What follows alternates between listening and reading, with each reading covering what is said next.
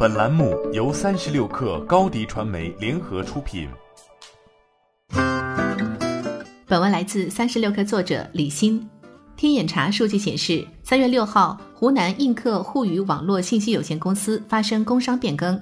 对于这一消息，三月九号，映客相关负责人对媒体回应称，映客互娱扩大经营范围与刚刚上线的 HiGo 频道有关。去年十月。映客将原户外频道和原直播购频道合并为嗨购频道。上述相关负责人还在回应中表示，嗨购旨在升级内容电商生态，前期主要以三农轻奢为主。同时，映客也与世界各地的品牌以及国内保税仓建立了合作关系。该负责人还称，经过前一阶段试水，嗨购用户的客单价在一百六十元左右，付费能力较强。包括嗨购在内。映客近期在直播电商方面动作不断。一月二号，映客旗下微信直播加美妆垂直类社交电商平台“志在优选”上线。该平台采用每日定时秒杀和拼团的形式。此外，在映客嗨购频道的主播直播类型中，还包括服装、食品等。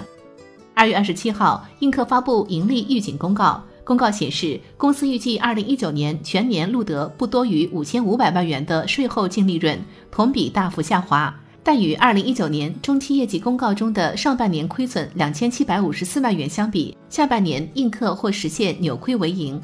此外，在收入方面，公告显示，二零一九年下半年收入同比及环比增长将分别超过百分之十以及百分之二十。收入增长的主要原因是在技术及产品方面的投入初显成效，带来了新的用户及收入增长。旗下多款创新产品业务也增长迅速，收入大幅增加。去年十月二十八号，映客发布公告称，已完成收购积木的股权交割手续。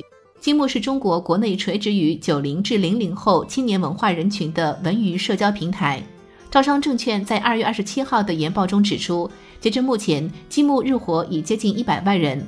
同时，去年十月有报告显示，积木拥有较多的嘻哈、滑板、二次元等垂直细分用户群体，日留存率高达百分之七十一点二。